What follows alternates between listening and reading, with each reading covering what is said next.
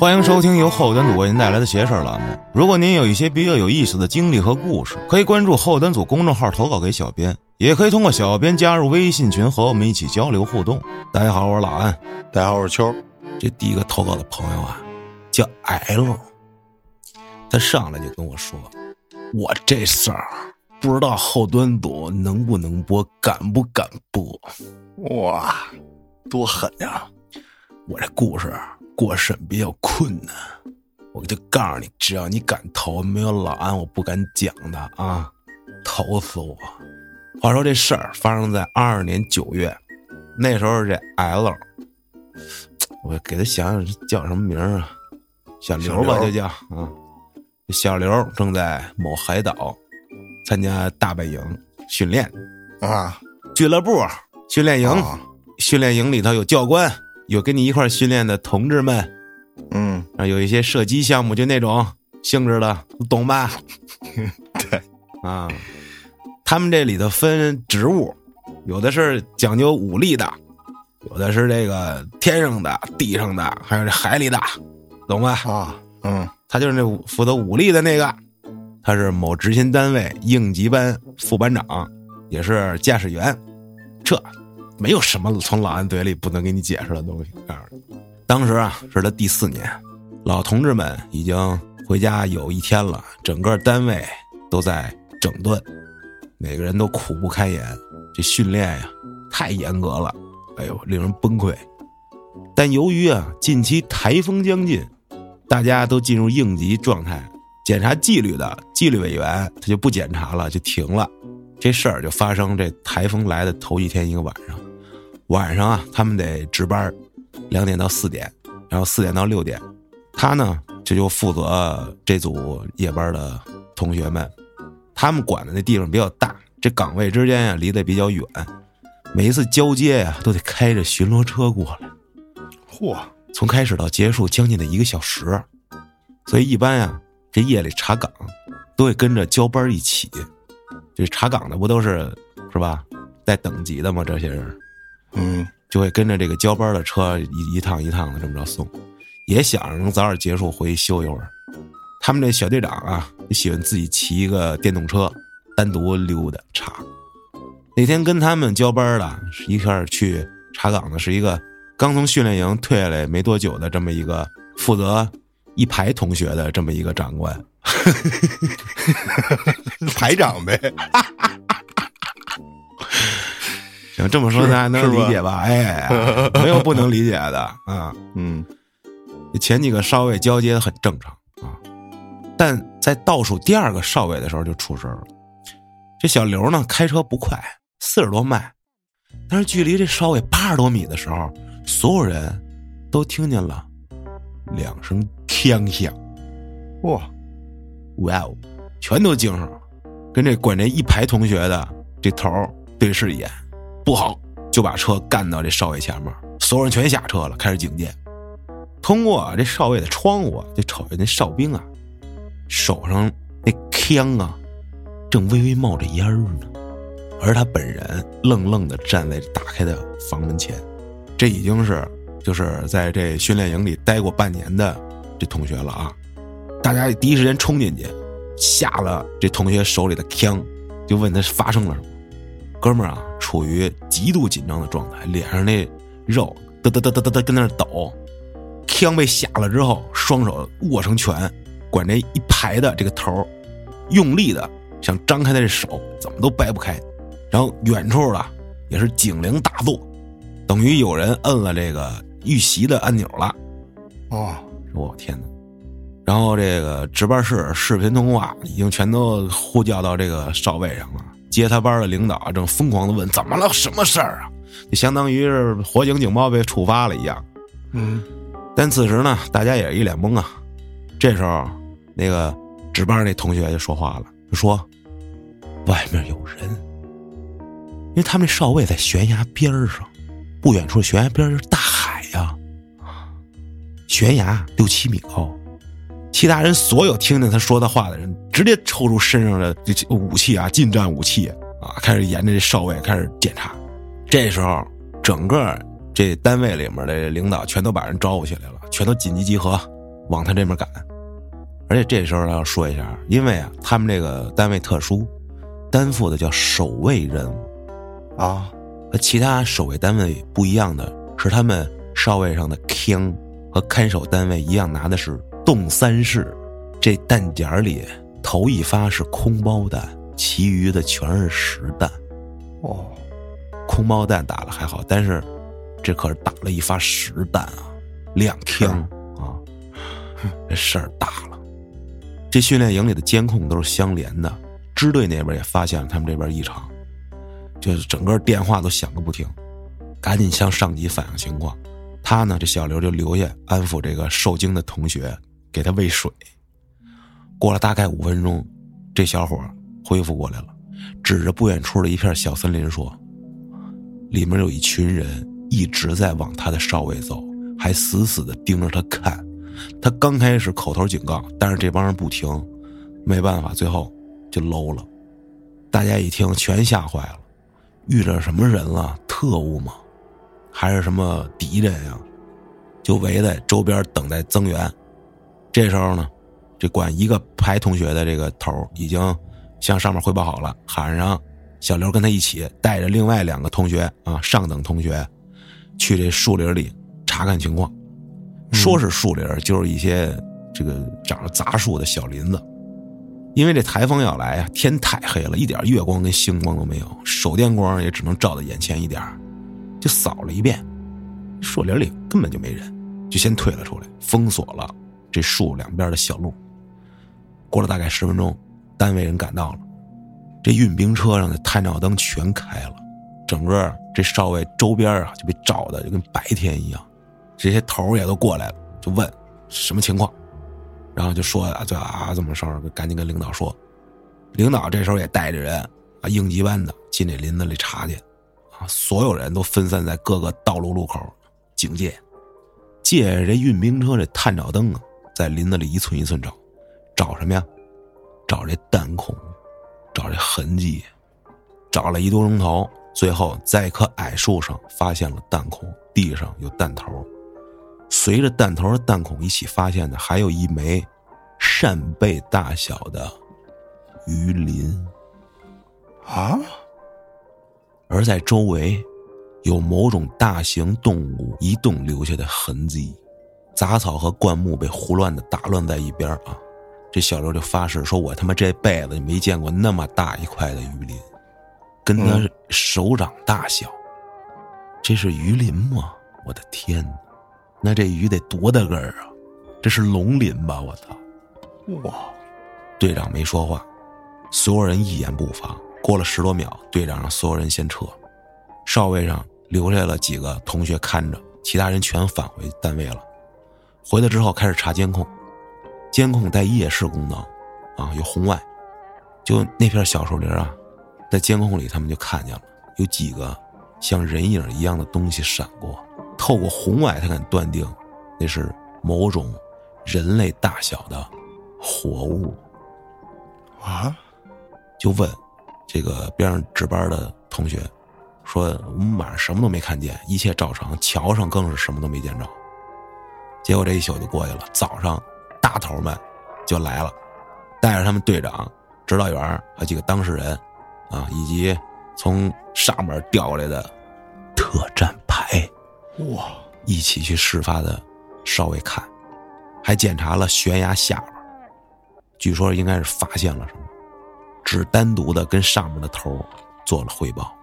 事后上面给他们的解释是一切正常，但他们队长还是从啊，这这就有点啊，有点话锋一转，说他们队长从内地请了个道长，啊，两个人一块去了。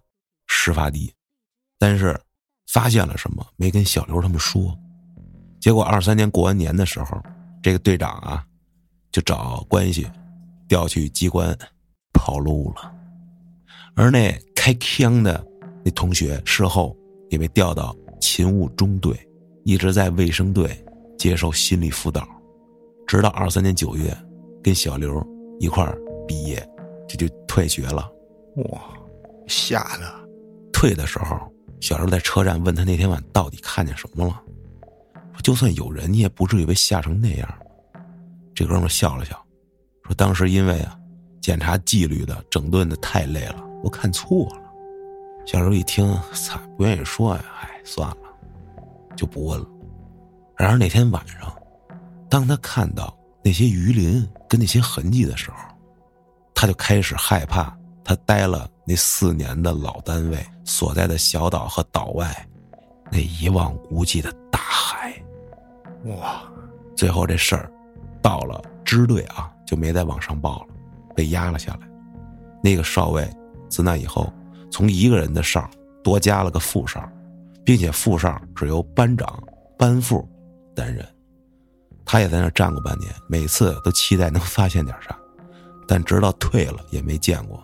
那监控里的人影，然后他又在琢磨，看到那些人影究竟是什么？不会是他妈被台风吹过来的虾兵蟹将吧？啊！从海里给吹上来了。嗯，说这事儿啊，绝对保真啊。嗯，我讲完了，哪儿能不过审？你告诉我，哼，哪儿过不了？我就想明白明白，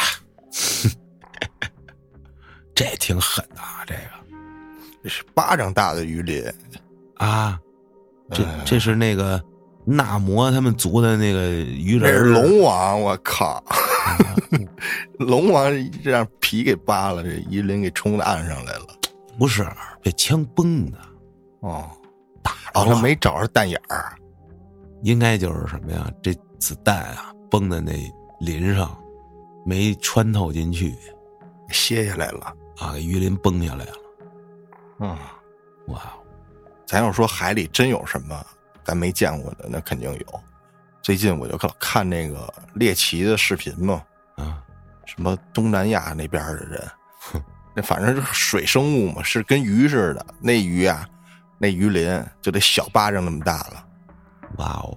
巨坚硬，它那鳞还是反着长的，你知道吗？只能剃皮，刮不下来。那那那鳞，那么厚那么大，还怎么刮呀？是，但是它那鳞就是反着，好像就就跟长了皮里似的那种。嗯，就看他们处理那个，我操，可费劲了。先把头给卸下来，卸头就费老半天劲，你知道吧？再开个口，开个口之后，才能把那皮给扒下来呢。我靠你就听那个刀敲那个鱼鳞身上，叮当叮当的。那要是再深海点我的妈！不知道指不定有什么啊？可不，海绵宝宝就出来了。嘿，你这海绵宝宝有一集特恐怖，说是有一束太阳光照在海里了，然后所有的海生物全他妈现了原形，这派大星就变成了一颗海星，海绵宝宝真的变成了一个海绵，然后吃一些微生物。然后最牛逼的是章鱼哥啊，变成大章鱼怪了，做梦呢吧他？呃，不是，然后就你之前老使的那个头像，那小仓鼠叫什么来着？山迪，山迪，他没事儿，因为他不是海洋生物，他就开始救大伙儿。最后这个太阳结束了，喷儿又照了一束月光，呃，他变了，他变成一个鼠了，然后所有的这个海生物没事儿，操哦。啊，那集那挺有意思。接下来投稿的朋友叫做白狗，小时候啊身体不太好，平生最恨军训。说这小学军训啊，记得也是七天。说在延庆啊，每天正常训练。有一天晚上吃完饭跟宿舍休息，说也不知道怎么着了，突然想上厕所，肚子有点不太行了。八点多天黑了，去厕所先从宿舍出来啊，走四五百米才能到。那个宿舍呢，二楼。楼梯呢是铁的那种，爬下来还得出院子，出了院子还得走特远。这朋友啊人好，陪他一块儿去，俩人就拉着手下楼去厕所。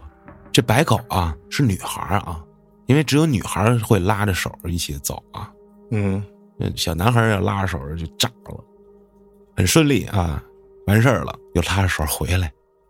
虽然他不太认路，但是人也不是傻子啊，大体回去的路还是能找到的，毕竟那边那路线也不复杂。而且朋友也认路，俩人就这么原路返，一样熟悉的院子，一样熟悉的楼梯。他走前面，朋友走后面，吭哧吭哧爬上去一推门，哎，他那屋屋里灯是亮的，同学们都不见了，啊，床上的被子褥子都不见了。他这姐们儿从后面刚也刚上来一瞅啊，说咱没走错吧？说不能吧？不就这路吗？说这怎么临时搬家了，还给我行李都拿走了？俩人就是思考了半天，说要不咱咱去问问教官去，你这也没被子，咱什么东西都没了。然后他们就出了那个院子，往前面走，绕了好几圈儿全是黑乎乎的，也没看见人。教官什么老师同学全都没有，就纳闷儿，这军训营地转移了吗？这是夜里起了个起床号，大家都集体转移了。我操！啊，就越来越紧张啊！说咋办呢？我说实在不行，那咱回去呗。你在那睡屋里，要不冻死了。不行啊，咱要不再找找吧？又绕了一大圈又原路走，想着不行就回睡那屋了啊。还是进院子，爬二楼一开门，这时候同学们都床上收拾呢，就就准备睡了都，就问说你俩怎么去那么久啊？说啊，我俩可能走错路进错院子了。然后这时候老师哎来了，进屋还查人不齐不齐，准备给大家关灯。他要跟老师说这事儿，老师说不能啊，咱宿舍是从厕所那面数第一个宿舍，那会儿没人住，也就没有开灯。他说那不对呀，我俩还上楼了呢。老师说那边就是锁住的呀，那你们是怎么进去的呢？我一想算了吧，反正我都回来了，你再说就让大家害怕，也没什么事儿。说这还还可能走错了，老师也没多问，赶紧睡觉，还嘱咐他说下次要去厕所啊，你叫老师陪你去，你别自己瞎跑了。结果没过两天就痢疾了，发高烧，又拉又吐。这老爸去军训营地接他，输液一周才好，军训也没坚持下来。这是第一件事然后这第二件事是大学时候军训，说吃的特别不好，天天饿的得去小卖部买鸡腿去，刚一到就发烧了，烧退了又把脚给崴了，然后这大学军训啊，七天还不行，还得两周，结果这每天对他来说都跟上刑一样，然后就问老师说：“我要是中途回家了，这算我军训来过吗？”老师说：“那你就得明年跟学弟学妹一起再来。”说那那那算了吧，就忍着，然后每天都得检查你这被子、豆腐块儿啊。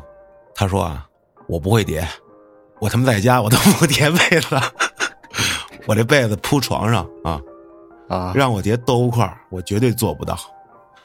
说有一次检查，教官把他被子打开，然后给大家演示怎么叠，所以他那个被子是一个特完整的方块儿。从那以后了就再也不盖被子了，我穿上衣服睡呗。盖着外套睡，啊，不脱军训衣服，就怕夜里紧急集合，就那么睡，太惨了吧这也。结果熬过这一天呗。哎，这天夜里两点多醒，特想上厕所，又想上，你瞅瞅，看了看周围同学们睡挺香，得了，我自己去吧。小心翼翼开门，别吵着人。哎呦，发现这郊区夜里是真的黑，还巨冷，想着快去快回，就奔厕所了。啊，旱厕，每个坑之间呀有隔挡的那个半截墙，他一推开这厕所门呀，就瞅见一进门第三个坑有人蹲着，穿着一皮草外套，头发巨长，啊，也没太看仔细，就想着好家伙，还有人跟我似的大晚上上厕所，白天水喝多了吧？嗖嗖嗖跑到倒数第二个坑，啊，这就开始上，正解皮带呢。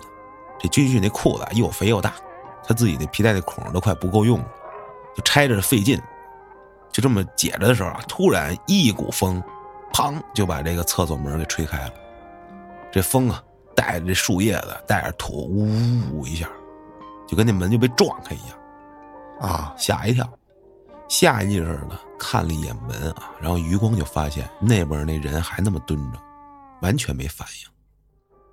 他又突然想，这么大的风，他那个位置直对着厕所门，风正吹着他，他头发怎么一动不动啊？哟，这头发丝儿跟贴头上一样，然后他就还这么蹲着，跟他妈雕塑似的。再往那儿一看，我的妈，他好像没有腿呀！啊，说为什么这么说啊？说应该是腿的地方好像被那皮草给遮住了，啊看不见。一边上厕所一边心里默念：“套套套套套。” 啊，没办法，还是得上，赶紧就上完了，起来系裤子，心里念着阿弥陀佛，然后一阿弥陀佛，套套套套套套套套。哎呀，说这个祷告是求佛祖救他，骂街是为了能驱邪，双管齐下。嘿，哎呦，好使吗？这好使不好使也不管那么多了，全程也不敢往侧头看，装作没看见那位一样啊，淡定的提裤子往出走，就怕被发现了。走出来之后，快步走到宿舍门口，加快了步伐，嗖嗖嗖窜上床，果断的把那豆腐块被子给拆开了，把自己裹起来，就睡了。第二天他去每个宿舍就问说：“昨天夜里谁两点多穿着皮草外套上厕所？”问一溜够，没有一个人。说去过，然后后来他还观察到，好像还连都没人穿皮草外套。还有同学一听说这什么情况，给我们细讲讲，就给大家一讲，然后这大家就分成两种人，一种是根本不信，另一种就被怕的不行了。结果就因为他这事儿，一半的人都不敢夜里去厕所了。后来啊，这怕影响太大，就改口说我看错了。最后。这事儿也算不了了之，也没有人受到什么伤害呀啥的。最后那两周啊，也是硬挺过去了。接着说这第三件事啊，这件事跟军训就没关系了，是他一童年阴影。放寒暑假啊，老去堂姐家住，在他家呀，老能吃零食，晚睡也没人管。但是呢，说他堂姐性格比较欢脱，老是殴打他。会这叫欢脱吗？说就是没事儿就给他两下那种啊啊，这这这是什么行为？这是，所以一般情况下都是他姐只要说啥，他要赶紧行动，这样能被少拍几下。说一天晚上，这堂姐非要带他去楼下面馆吃饭啊，吃这面条去，他是真吃不动。说在他家吃这个肉干吃了半天，一点都不想吃别的，但是堂姐非说要去。就瞅他已经起来了啊，都已经做出要踢他的动作了。他说：“我去去去去，走。”俩人就坐电梯准备下楼。他家是十二楼，这楼梯竟然有两部电梯，啊！结果这左边这先上来了，俩人就上了左边这个了。从这十二楼往下降啊，到十层这过程中都很正常。突然一下，电梯就缓慢下来，就到了九层了。就是有人摁呗，门一开。没人，那就关上接着走呗，这很正常啊，谁也都遇过遇到过这种情况，然后他就自然的摁这关门键，就在这电梯门马上要关上的时候，还差一缝，嘣儿就弹开了，就跟夹到什么一样。打开之后还是没有人，然后这堂姐就摁了好几下关门键，这电梯还是在，就马上要关上门的时候，就留有。一空隙，大概有一个人宽度的地方，嘣儿，就这么弹开了，一直重复了三四次。突然，电梯那块就显示滴滴，超载。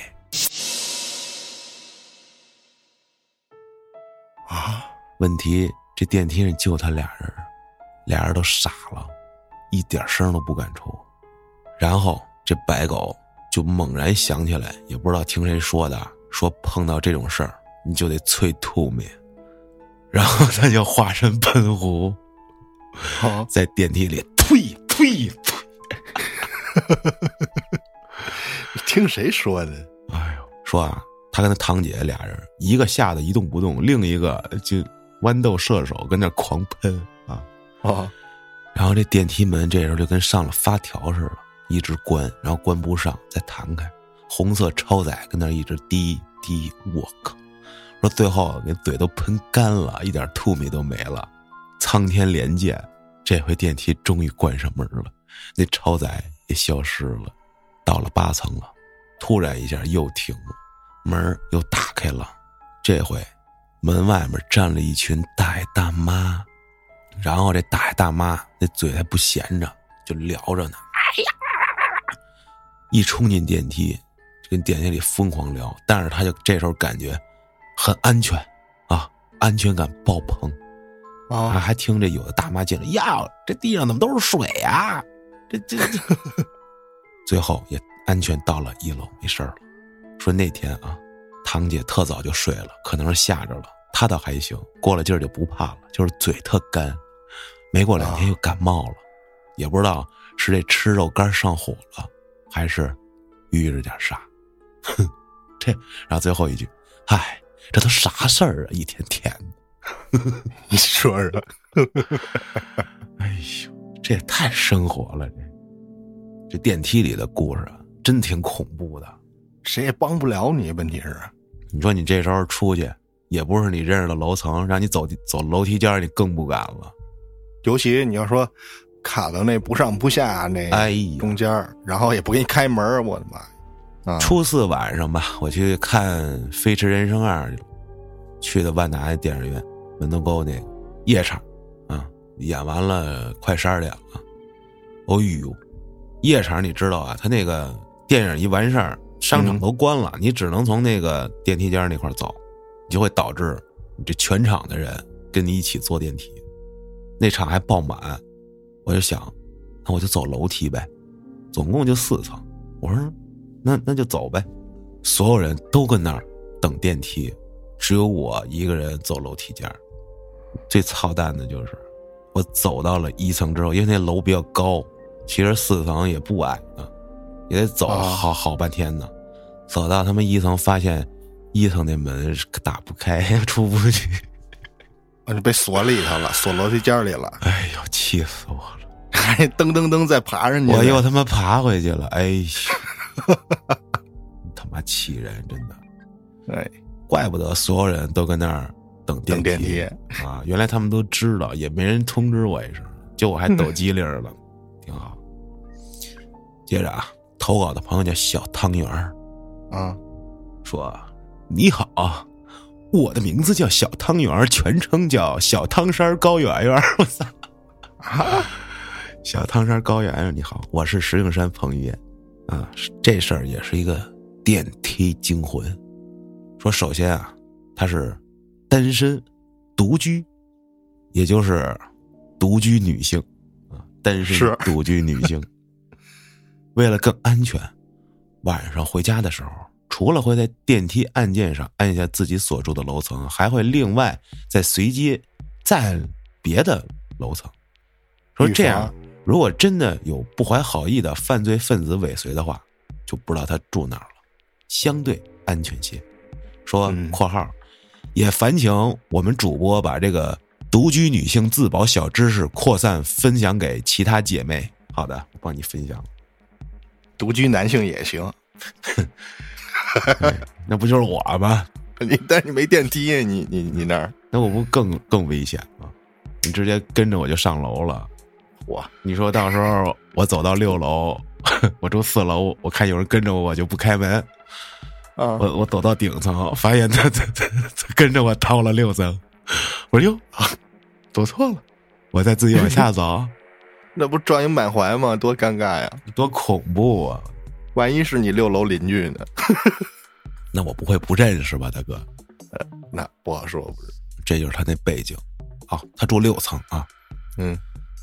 话说，就在前些日子，他跟朋友们喝酒聚会，结束的比较晚，凌晨一点多才到家。走进电梯，啊，就摁六，然后又摁了十一层。说这两个按钮啊，一个六，一个十一，他百分之百摁到了，摁亮了。然后就低头玩手机，感觉等了好久，觉得这时候早该到六了。但是呢，在抬头看那个显示器那那块啊。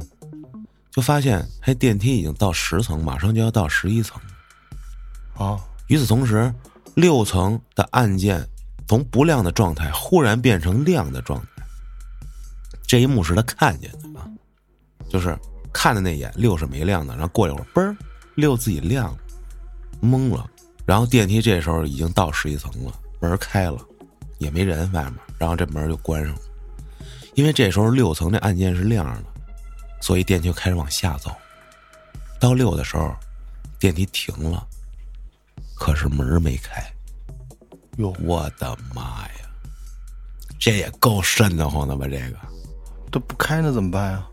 不开他就摁呗，摁开门没用，这电梯就停那儿，他就站电梯里，就他一个人，我的天呐！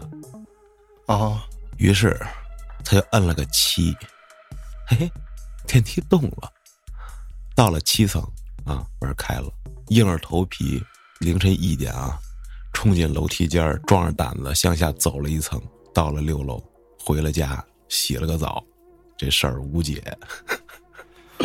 那他胆儿也够大啊，敢走电梯间，不是敢走楼梯间儿哎呦天哪！这太吓人了。这电梯反正老玩这种事儿，我也碰上过一回。我那是他坠了半层，哎，我讲过吧？好是去万达啊，往下从一楼我去地库，哐叽一下就掉下去了，掉了半层。然后那个电梯不是有一设置了一个防掉的，就那只要它下坠过快，叭一下就勒搂住了吗。你赶上那个了，啊，对啊，这不是搂住了吗？就是咣叽一下，震了一下，当时真的我快尿出来了，但是我巨淡定，啊，哎，就那种眼睛也没睁多大啊，就是该干什么干，我那看手机呢，我头都没抬，然后，周边的人都快疯了，我巨淡定。过了一会儿，电梯就自动就往下走，到了 B 二，我就下去了。其实真的我腿都他妈抖，我操！也不知道为什么那么能装淡定，我靠，什么时候？老早了，七八年前了得。我靠！当时其实也啥都没想不其实真是没想，就是吓你一跳，你明白吗？啊，能想但是旁边有人呢，能怎么着啊？是他停那儿了，没事儿。啊，对呀而且他就算往下掉两层，能怎么的？掉到 B B 四去？有你们陪着呢，这 这这，要死我也不孤独，路上哎呦，反正说是这电梯基本上都有那个下坠的时候，它会绷住啊，问题不大。啊，紧急制动，对，要不然这掉下来损失可大。那个好是吧，所以说沾了人命，什么事儿都大。操，净说那那那是对，那电梯有什么损失了？那是拿钱能买的，那人行吗？我靠！嗯，你要说一下安给他全措施，给他摔死了，赔一笔也就完了；摔一半死，我操，赔去吧。不过说到这单身独居女性，我记得白百合是不是拍过一电影啊？二二年吧，哎，二一年、啊我记得是，就是讲讲什么的讲那个她就是感觉他有点过分了啊，就是一个人独居的时候，他老觉得就是怕那个有人要弄他，他老做记号舞的，反正最后好像是也是碰着坏人了吧。就讲这个独居女性的事儿，这有点儿贩卖焦虑，我觉得。但是确实你应该防着点儿。但是不管你是独居男性、独居女性，防火、防盗、防骗、防坏人都该防啊。它并不是一个群体，我觉得这个有点儿贩卖焦虑。你令那些女生啊胆儿小点儿的，你说啊独居女性容易怎么着怎么着，嗯是吧？不应该这么说，我觉得。呃，其实我觉得啊，就推荐给大家最实用的就是家门口那个放俩摄像头，你直接弄那智能门不就完了吗？就一个是那智能门那个智能锁吧，它是带摄像头的，然后嗯你有人经过，他给你啪拍一个照，是吧？然后你还可以远程控制你家的门。对，然后你可以安一锁，然后再安一个上面的，就是脸和地都拍着，咱不是说怕鬼啊，咱就是防人。啊是你要是聊 鬼，那你动不动夜里你的门跟那嘣嘣嘣响，有人重复摁你，然后你啊你开门外面没人，你这多恐怖！咱就说防人啊，是因为有的就是现在不是快递嘛，有的人就把快递就给放门口了嘛，就送快递人给你拿走了。对，要么就外卖呀、什么的，有好些这种人，你保不齐他这个心里咋想的，他就好拿点这个，嗯，然后这你一回两回，到时候你抓一现行，多解气。还有啊，就是这闯空门的这种情况应该不会了，这犯罪成本太大了，这个。是，但是他就给琢磨你那外卖，琢磨你那快递，哎，对，那倒是，那倒有可能。对，然后啊，你这个还有就是，他那个门锁，智能门锁好像还能变声儿，你知道吗？啊，就好比今天我回家，后面跟我一个，你是女孩啊，你到了屋里了，那跟你的他肯定图谋不轨，但是他可能是个冲动性的，就没踩过点儿。你拿那智能门锁，你要发现他了，你可以变声变成男的吧，你就吓唬他一下，这是他含心里也含糊。怎么变呀、呃，怎么变？他肯定就是你，你拿手机看的时候，不就能通话吗？跟那个门锁就能替你发声了。不是，那他后面跟着我呢，就是你进了屋之后啊，我都进了屋了，我还理他干嘛呀？我主要不就是我开门那一刻吗？他跟我进来你门，口，在你那儿猫着怎么办呀？那他傻呀？他听不出来是真人还是那个门门出的声儿？不是你这你他能听出来门出的声儿，就是说你说话，他把你的声音给变成男声儿，就是你跟这门锁说话，你他妈谁？就差不多 这意思。就给他吓一跳啊！我得上上回以前了看一视频，呃，他是想去了解这个上门按摩啊，啊，啊，这个之后自己家他约的自己家，好像把那女的叫过来了，人家玩的是一仙人跳，哦，这女的先进屋了，进屋了之后啥也没干，也好像没按吧，还是按完了之后啊，就他就通过这个智能门锁、发现手机就提示他了，外面一人，然后他看是一男的，然后他这这这 就发现是仙人跳嘛，就是哦。这男的就就就塞着他呢，准备等着开门过来弄他呢，哼，然后里面也有变声的这个软件，可能有的啊门锁，啊，因为呃好像确实那个能能传声，就比你拿手机控制，对，啊现在开好多摄像头也门、锁，门什么的，嗯，这确实好使。然后他还能给你看家嘛什么的，但是我觉得最恐怖的就是，其实门都好说，嗯，他在窗户外面盯着你，这事儿真的我受不了。这这只限于一楼吗？真不是，真啊不是，那怎么着？盯能盯你的方法有很多。我在远处拿望远镜望你行不行？那这太难了，拉窗帘儿呗。你只能把窗帘拉上。但是你看见过一次，你心里就膈应。你老觉得人在外面盯着你，这东西对啊，就说啊，这板楼的话，你知道我这边是能看见我邻居家窗户、阳台的，我好几次都碰上这事儿。因为啊，我这老楼都是这阳台冲一边直的，也就是说我这阳台它做的是三边都是有窗户的，等于那两边靠两边那窗户呢，能看见左右两边邻居他们家的阳台。有好几次都是夜里啊，我是拿个什么东西，这阳台上一抬头哇站一位，人就跟那抽烟呢，但是是一人影，吓死我了，真的。你这只能拿个什么东西挡上点，对，只能把两边挡上了。人也没干啥，是不是？但是你他妈，你哎，就一不留神吓一跳。对啊，嗯，保护自己的隐私吧，反正别别别别没事儿的东西被人吓一跳，这确实挺挺那个。嗯，人家也没恶意，没准人家看你一眼，人家也吓一跳。抽口烟呛着了。你别人一瞅，哎呦我的妈呀！啊，哎，行了，这一期就聊到这儿，感谢各位的收听，咱们下期再见。